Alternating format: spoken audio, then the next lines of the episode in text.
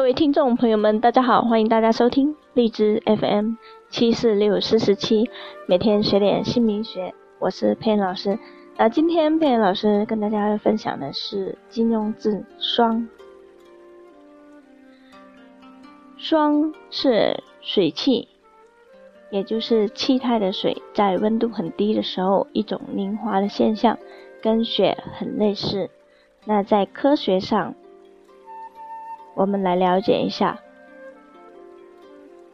霜是由冰晶组成，和露的出现过程是雷同的，都是空气中相对湿度达到百分之百时，水分从空气中析出的现象。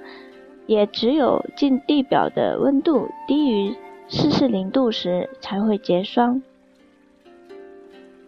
它们在初升起了太阳照耀下闪闪发光，待太阳升高后就融化了。人们常常把这种现象叫下霜。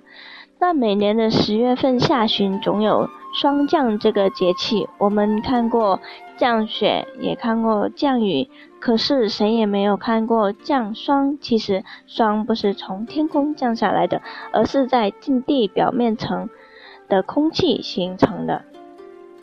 霜的消失有两种方式，一种是升华为蒸水，一种是融化成水。那最常见的是日出后温度升高而融化消失，这就是霜它的一个形成跟消失。那这个名字在名字里面，体质偏虚寒，在。名字中间字就会比较畏寒，在尾字的话，子宫寒、月经不调，也影响人体的气血。那如果名字两个字都是寒冷的特性，身体的经络就容易受堵。那除了双最基本的特性影响人体的身体健康之外，它也暗藏了其他的属相。如果某个生肖和这个字的暗藏生肖产生冲克，那就会形成。更加严重的破坏现象有什么样的现象呢？嗯，严重的比如肿瘤、手术开刀等等。在中间字呢，也是离婚格的名字，因为这个字在中间字，它影响肠胃吸收，肠胃吸收不好，所以身体就容易出现虚胖的现象，处于一种病态的情况。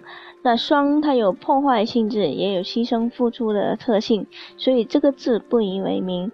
有这个字的人容易给人帮倒忙，也很容易缺乏贵人，缺少运势。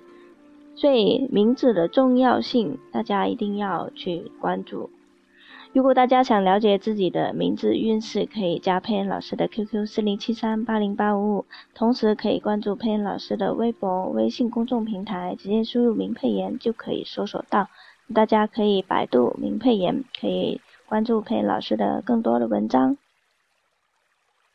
那今天佩恩老师就跟大家分享到这里，非常感谢大家的收听和关注，我们下一期会分享更精彩的内容，谢谢大家。再见。